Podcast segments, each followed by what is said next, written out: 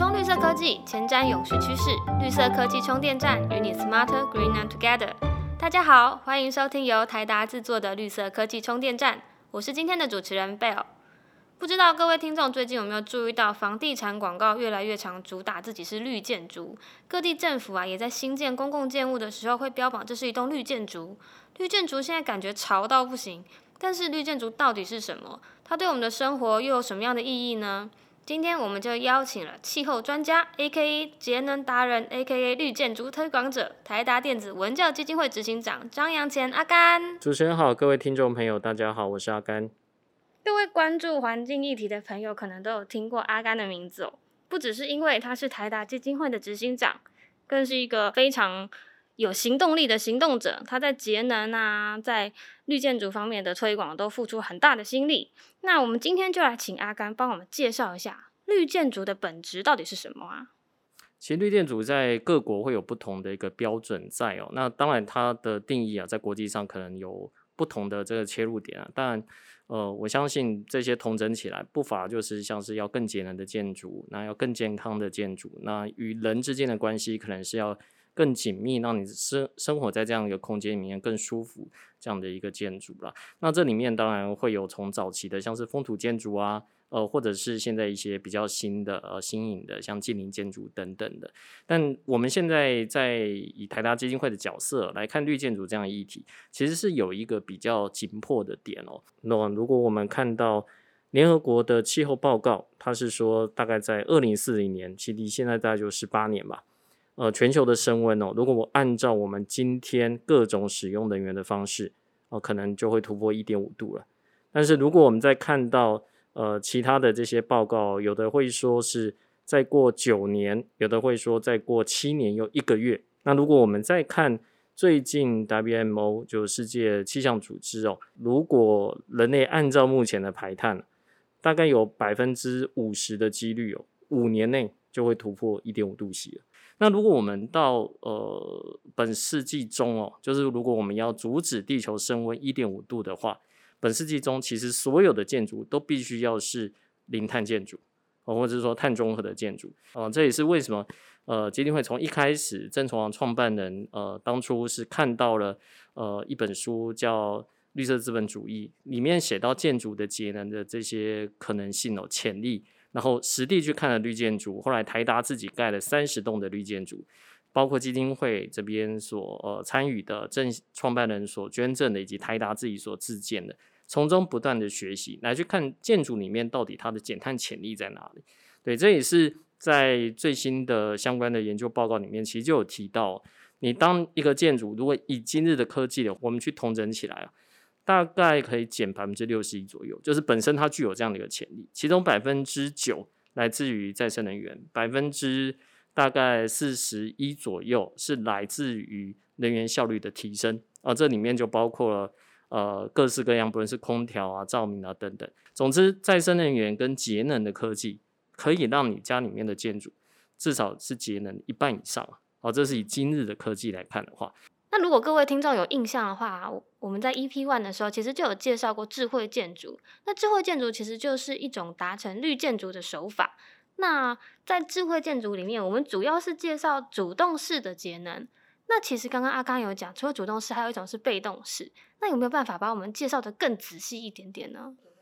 嗯，每个绿建筑在当地都有因地制宜的地方，这也是正创办人当初在推动绿建筑的时候，你看他去看的这些绿建筑，不光只有是在欧洲，他也去了像是泰国，而像是美国，那每个地方都有它适合跟不适合的地方，所以这个其实是没有一定的。你说在呃东南亚国家。这个热怎么去排除？我不知道大家有去东南亚旅游的经验吗？你去了巴厘岛，去了泰国，你会发现它很多的这种大厅都是很挑高的，因为它利用浮力通风的一个原理哦，让热能够往上面就排出去，不会感觉到闷热，或是你在外面觉得很冷，你进去你就感觉到在室内里面其实它的拉比是有风的哦。这这种我相信可能很多人有些经验。对，那可是像是在欧美哦，或者比较高纬度的国家，那它就是要把这个热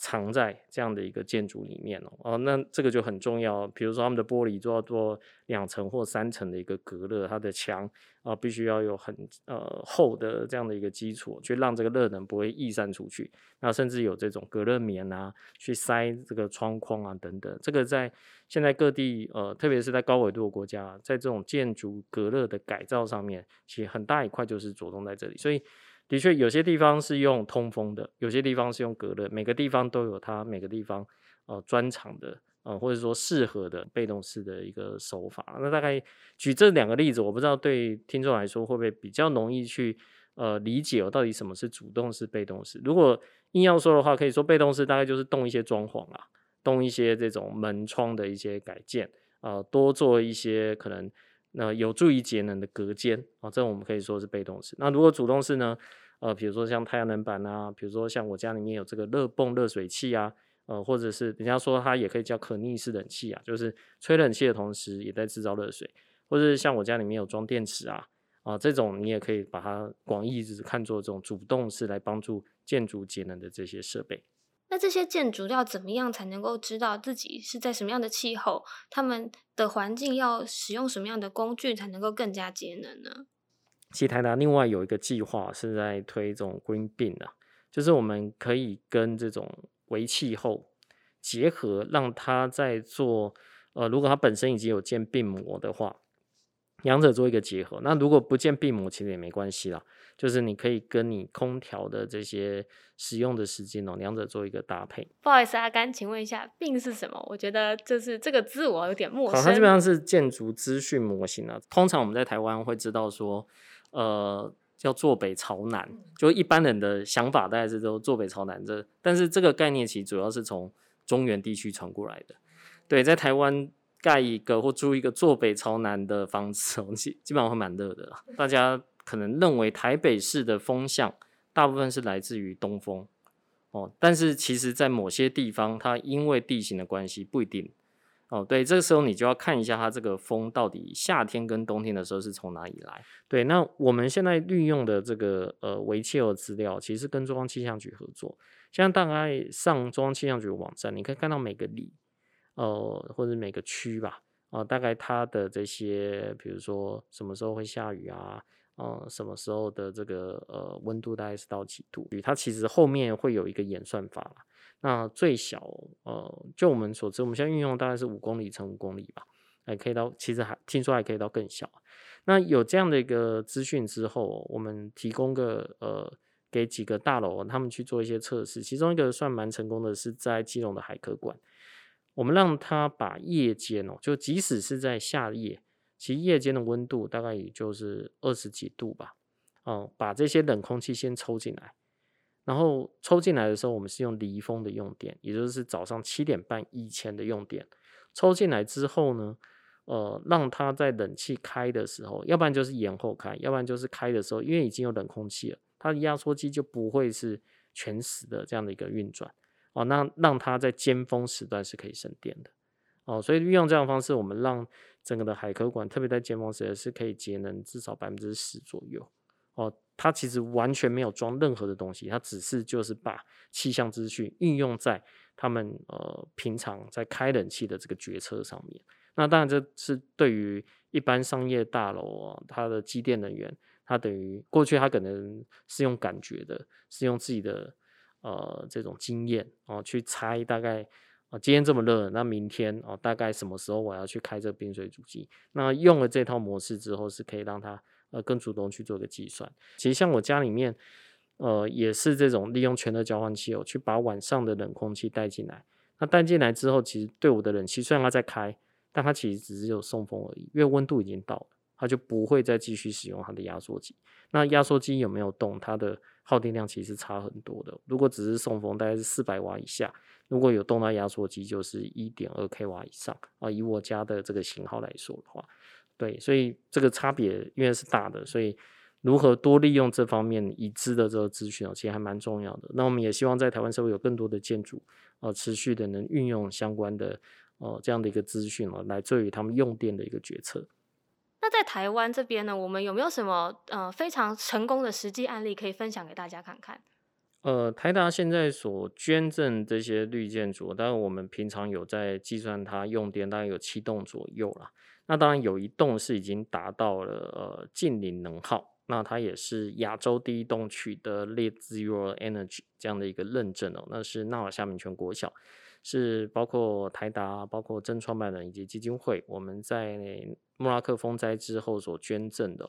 那这所学校呃现在它呃能应该说它的每平方米的用电哦，虽然它达到近零能耗，但它其实还是有用到市电的。啊，它就是在没有太阳的时候啊，还是会用到市电。但是我们把它的太阳能板其实建制的，并不是说满满的都铺满了，就已经足够是在它呃一般白天的这个的使用。然后另外就是把多余的用电也可以存起来，存在储能的这个设备上面。那它太阳下山之后，持续的啊还是可以供电。但整体而言呢，包括卖回电网的这些，就是它的总用电跟。总发电哦，其实两者是打平的啊，这也是它是算是亚洲就第一个达到呃净零能耗这样的标准哦。那另外就是在成功大学例行校区的孙玉璇绿建筑研究大楼，那这栋研究大楼当初我们是设定是台湾。呃，算是很早期，就是宣布它是达到零碳建筑，它其实是用碳中和啦。那这栋建筑从一开始的设计哦，它每平方米的耗电量也是不断的降低了，到现在它已经比一般的这种呃同样类型的建筑大概节能的百分之八十以上哦。对，所以它也是在最近入选了联合国最新的气候报告里面。在建筑节能里面，它选了大概七栋建筑，代表不同的这些气候区哦。那等于是成功大学孙玉璇绿建筑研究大楼，就是特别是在台湾这比较亚热带的这个气候区，作为一个代表，就是它可以如何去达到呃用最提升能源效率最高的一个方式哦，去达到呃迈向近零这样的一个路程。那主要他在校区里面做了什么特别的事情，让他可以迈向近零啊？其实它很大的一部分是刚才我们提到这种呃学理上就是叫被动式的呃节能啊，就是我刚刚不是有提到造谣通风嘛？就当你一个空间里面，因为热空气是会往上升的，呃，只要你的这个大厅够高，呃，或者是你上面的温度啊，就是烟囱效应的上面温度越高的话，它这样的一个上升的速度就越快。所以在整个成大顺应旋律建筑研究大楼里面，其实有两个。类似这样的烟囱，但这烟囱不是排烟哦，是排热气啊。一个是在它的从化厅，就它的讲堂里面，它是一个呃垂直陡峭的一个讲堂哦，所以它让你的冷气啊，呃，应该说到二十九度可能都还不需要冷气，它直接把小东路的这个冷空气引进来之后，热空气就会一直往上走，一直往上走。那个风哦，呃，如果大家有机会去的话，因为它也会开放参观啊，你拿一张纸放在那个通风口那边，你都会发现这个。那个纸是会这样抖动的，就是在呃温度基本上是楼顶上的温度够高的时候，就会达成这样的一个效果。但是它是造成这样的一个温差。那它其实用的这些科技也不是说特别什么样的黑科技，它其实就是在上面啊，福利通风塔的上面，它有一块吸热的黑玻璃哦，去让它整个的这个造谣这边的温度是很高的。所以当它温差出来之后，风就直接上去了。那它大概有两个地方，包括它的大厅跟它的这个讲堂。那这样子其实可以省下，你看，如果你要用空调去把整个这样的一个空间给酷荡下来的话，你会耗到多少的一个电？那当然，你温度还是呃，应该说这样的手法当然还是有个极限的啊。你可能到三十一度之后，哦，这个进来的风也是很热的，那这个时候可能就需要有有空调了。对，所以我们通常在讲这种绿建筑的时候，它其实不是一个零和的。呃，就是好像是有跟没有，你绿建筑，你要不然就是最绿，要不然就是你完全不绿这样子。很多人批评会是这样，但是就我们看起来哦，你不认识一个绿建筑，不认识一个节能的车辆，呃，基本上它就是一个过程。所以这样来讲的话，其实绿建筑的重点在于要不要迈出第一步，对不对？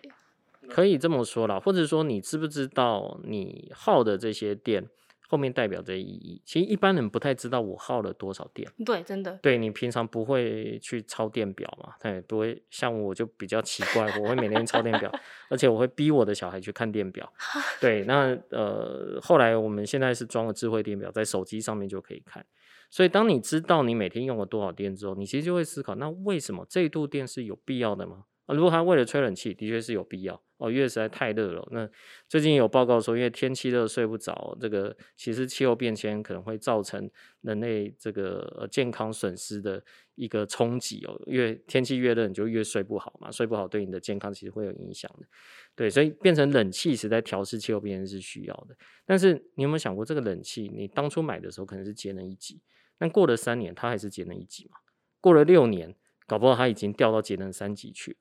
哦，所以就是类似这样的概念，就是过去我们可能对于某一个设备会认为它没有坏就不应该换，但像你其实可以换个方式想，因为当你在用这些设备的时候，使用的时候，它的排碳量其实是远大于它的生产的时候所造成的一个排碳。啊，那另外就是你当然还要回收嘛，回收它又可以把这些东西再制哦，这这是现在在循环经济很很重要的一块。对，那如果能够让使用的时候让它更节能哦，或者是你去挑选哦这种能源效率最高的冷气的话，其实你就知道你那一度是有意义的。就我今天二零二二年使用的这一度电，跟我明年二零二三年使用这一度电的意义是不一样的。一个可能只代表说，呃，能够让我有两个小时的冷风可以吹，但另外一个可能代表我有四个小时的冷风可以吹。那这样的话，所以意思是说，呃，如果我们使用回收，其实我们去换一个新的电器，并不是一件很罪恶的事情。对啊，这当然你要去做一个计算。其实我们甚至有碰过一些案例哦，这是工研院的研究。就有一阵子，因为大家节能去换了新的冷气嘛，旧的冷气大家觉得没有坏，就去捐给那些呃比较弱势团体啊，或者家福机构啊等等的，就使他们用电量暴涨啊。那变得他一方面还要再去筹钱，再去付这些电费，但对整体社会来说呢，这些冷气没有被淘汰，它还是实际的呃持续的。在呃用电，现在大部分其实电还是在于烧煤嘛，还是持续的在烧煤，在排放空污哦，所以这样的一个概念的话，呃，如果以我们的角度啊，它其实应该是要直接被最新的技术替代掉。如果大家真的有心想要帮助这些弱势团体，是直接买最新的技术给他们，而不是拿一些淘汰的技术给他们。早期的冷气它使用的冷媒，跟现在最新的冷气使用的冷媒。嗯，大家知道冷媒这是比二氧化碳还会造成全球升温这种叫做气暖化潜值啊更高的这个气体，有时候甚至达到上万倍啊。但是最新的冷媒跟这种传统冷媒至少也有两三百倍呃温室气潜值这样的一个差别。哇，差那么多！所以你如何去选用最新的这些技术？当然这里面会有很多的呃，一方面是一般人到底我能不能负担得起这个最新的技术？这个时候可能会需要一些政策的引导。但同步的，你在市场上能不能创造这个需求？呃，在相关的这些标准上面，比如像美国，它有这个 Energy Star，台湾当然也有能源标章啊。它这样的 Energy Star，它能不能逐步的呃去提高这样的标准，让大家知道是往这边走的？像台达我们的风扇，其实在 Energy Star 是长久以来的 partner，它其实就在引领整个的技术是朝向更节能的这样的方向来进行。那这个就是一个 Win-Win 的一个方式。但你如果反过来的话，有些时候大家会希望是啊，能不能政府补贴我啊什么的？你知道涉及到补贴，可能就会涉及到浪费，所以当然这中间有很多 debate 啊。有些时候的确会需要补贴，但有些时候像呃，我不知道大家还记不记得有一阵子这个 LED 的补助之乱哦，就是说政府那时候放出消息要补助 LED 灯，就大家就变得不去买 LED 灯了，因为大家要等政府补助。对，那时候反而造成很多 LED 是卖不出去的。但是反过来说，政府制定了一个标准，说我接下来不卖白炽灯了，接下来呃你就只能选呃 CFL 这种节能灯泡或者 LED 灯。可是这个时候整个的市场自然而然就往这边走啊，所以这是在做政策沟通的时候，这也是基金会的工作的一部分啊。我们该如何去采用这种呃对于整体的市场、对整体的技术发展是比较健康的一个方式，甚至是。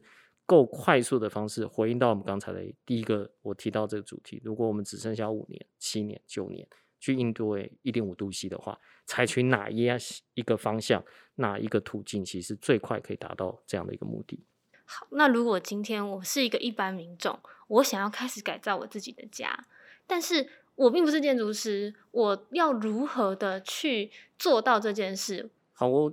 以我家为一个例子好了啦，就是呃，我大概在几年前，我呃，就是买了一个三十几年的一个大厦，它是单面采光的，所以我一开始买的时候，其实中介很不建议我买那栋，因为他觉得这个光的环境不是很好，然后呃，因为它只有单面开窗，所以变成它的通风路径就不是那么好，就没办法把积在屋子里面的热呃带走。那我搬进去之后，当然就呃开始做一些改造啊。首先，我第二个改造是呃刚才主持人提到这个被动式的改造。我将我的大门哦，因为大门通常还是不会开在同一端嘛，但大门通常是关起来的。就我把我的大门哦改成就是那种铁的纱窗，它让风是可以透进来的。好，那那它透进来之后，我就可以去引入在楼梯间的风，穿到我那个单层啊单面开窗的这样的一个窗户，就自然而然在我的呃客厅形成了一个风道。然后另外呢，我前任的屋主其实他阳台有加盖。他阳台加盖出去有，使得他平常在白天其实都必须要开灯，因为他那一扇呃窗等于是面北的啦，对，那就变成日照是不足的。那我后来把它加盖的这个屋檐哦，整个拆掉，就拆掉之后发现，因为我跟对面的房子其实是有一定的动距，但没有很宽，但因为我面北，就使原来阳光我会晒到它白色的瓷砖之后，再反射进我家。所以我就充分采用了这种白天的灯，那这个也是被动式的一个设计，就是你利用这种结构的一个改造，很自然而然去引入，不论是刚刚提到的风哦，或者是我现在提到的光。那另外一个大家可能比较没有关注的其实是水，因为水的同样一度水哦，它等同于如果你从它从源头一直运到你家，然后抽上水塔，然后最后再做做相关的一个处理哦。它大概会排零点，大概是零点七度电。如果我们直接换算啊，一度水等同于零点二公斤的二氧化碳排碳量。其实，在你每一期的水单，你可以看得到。对，所以你减少用水，基本上也是减碳。嗯，那你当然可以有很多的不同的方法嘛。老一辈的可能就是多用一些水盆、水桶去把这个。呃，洗脸碗的水啊，洗米水啊，呃，存起来这样子。那我家里面是把洗澡水存起来做呃冲马桶，我就买一个冲水盛水马达，就放在浴缸里面。那小朋友洗完水之后，那桶水就流下来。那我冲马桶的时候，就全部是用呃浴缸里面的水。那我曾经有收过洗衣机的水，那后来发现。呃，我没办法处理厌氧菌的问题，就就是水排出来之后，如果放那边放两天，可能就会开始臭了。呃，因为洗有洗衣粉在这里面的一个关系啦。但因为浴缸你每天会洗嘛，对，所以基本上就运用这样的呃方式。那其实你每冲一次马桶，旧的马桶大概是十二公升的水，新的马桶或者是说节能节水的马桶，我我查过最节水好像是三公升吧。啊，一般来说大概是四点五到六公升，我们每天其实只喝两公升的水吧。对，所以你每冲一次马桶，等同于你是用掉你一整天所需要的水。哦，这其实是非常浪费的，而且你一天上几次厕所。那另外就是我家里面有装水铺满，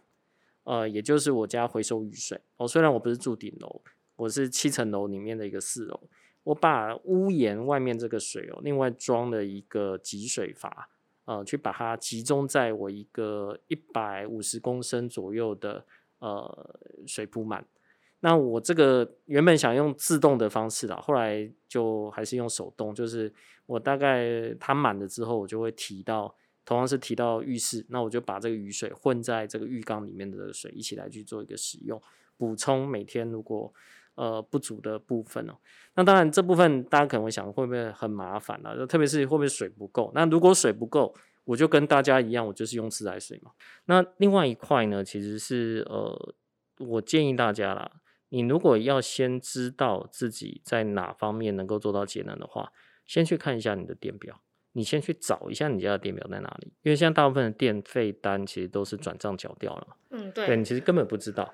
然后你接下来就在盘点，那我大概有哪些的电器，呃，是我可以直接用替换的方式就换掉，或是我有哪一些呃窗，哪一些门，我可以利用这种被动式的通风啊、采光啊，呃，直接改造这些格局，就可以把用电减下来。那减下来之后，你就可以很明显看到你的用电度数下降，这时候通常会给你一个正面的一个呃思考，就让你更有信心去做下一步啦。那当然，如果说要我 A、B、C 直接列出来，当然很多啦。那最便宜的方式哦，看起来就是换 LED 灯。那另外一个就是像是呃这种节能的冷气啊，在呃，能源局节能标章上面，它有一个叫节能比一比的呃这样的一个网站哦，你可以把你自己家里面冷气的型号，你输入一下，看一下这个目前是不是最节能冷气。对，那你如果觉得这样很麻烦，那一个比较 general 的判断标准，大概六年以上的冷气，你其实可以考虑换；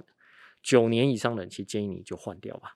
对，那这个大概可以对你的这些，呃，当然你换是要换更更呃节能一级的啦。呃，这那我们是推荐，当然这也是先提一个警告，呃，依台湾目前电价的一个标准，你基本上不会回本，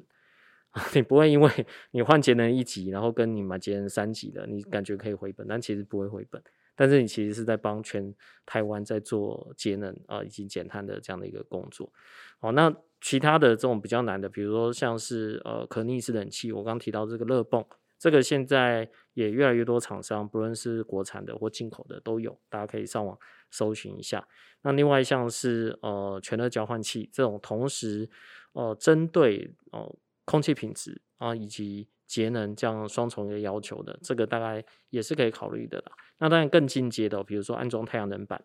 不一定每个家里都适合，但是如果适合的话。呃，就是家里面采光，或是坐在顶楼不错的话，这个我觉得这当然值得大力的推广，因为现在的价格那是越来越低了。那再来就是，呃，我们现在进一步会达到，呃，越来越多再生能源在我们电网里面，大家就会担心哇，会不会经常会有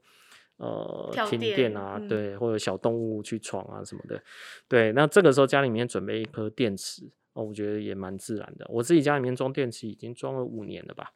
对，那基本上每次停电，哦，我家里面的正常这些用电都还都还正常的运作啦，就是隔壁甚至会来敲门说，哎，你们家怎么复电这么快啊？然后才会去问说，哦，原来有装了一个呃这样的一个电池哦。那我觉得，当然停电你也没有网络啦，停电有颗电池最好的一个好处就是让你冰箱的东西不会坏。哦，真的。对，要要不然每次停电呢，光搬冰箱东西都很麻烦。对，所以这个可以给大家参考。那我们甚至觉得看到国外的趋势，在家里面有储能系统，或者在大厦里面、建筑里面有储能系统，会是未来的一个趋势。那我们可以看到这样的趋势，呃，渐渐的在台湾，希望也是有呃这样的一个发展的可能。我知道台达电子文教基金会其实有办课程，对不对？呃，对。我们有专门给专业，比如说建筑师的这样的一个课程，也有给业主的一个课程。那这两年我们的课程大概主要算是 to B 的吧。我们跟工总有合作一个工业节能的课程，那以及我们跟绿领协会，那呃今年我们开的课程应该会跟 Zero 比较有关，那也跟公司的 ESG 比较有关。我们曾经有开过这种一般民众的这种节能课程。在自己房子里面，以业主的角色啊，你可以如何要求这些工班如何去去发包？对，那现在看起来这类的课程其实在市面上已经蛮多了啊，就所以我们就没有再继续针对这种一般人的哦这个课程。大家如果有兴趣的话，哦，我记得像是呃相关的环保团体，他们其实会开设相关的一个课程，有些甚至都免费的啊，可以大家在这样的网站上面做寻找。谢谢阿甘今天精彩的分享。其实我觉得，不管在哪一个环境议题上面推广，一直都是最难的。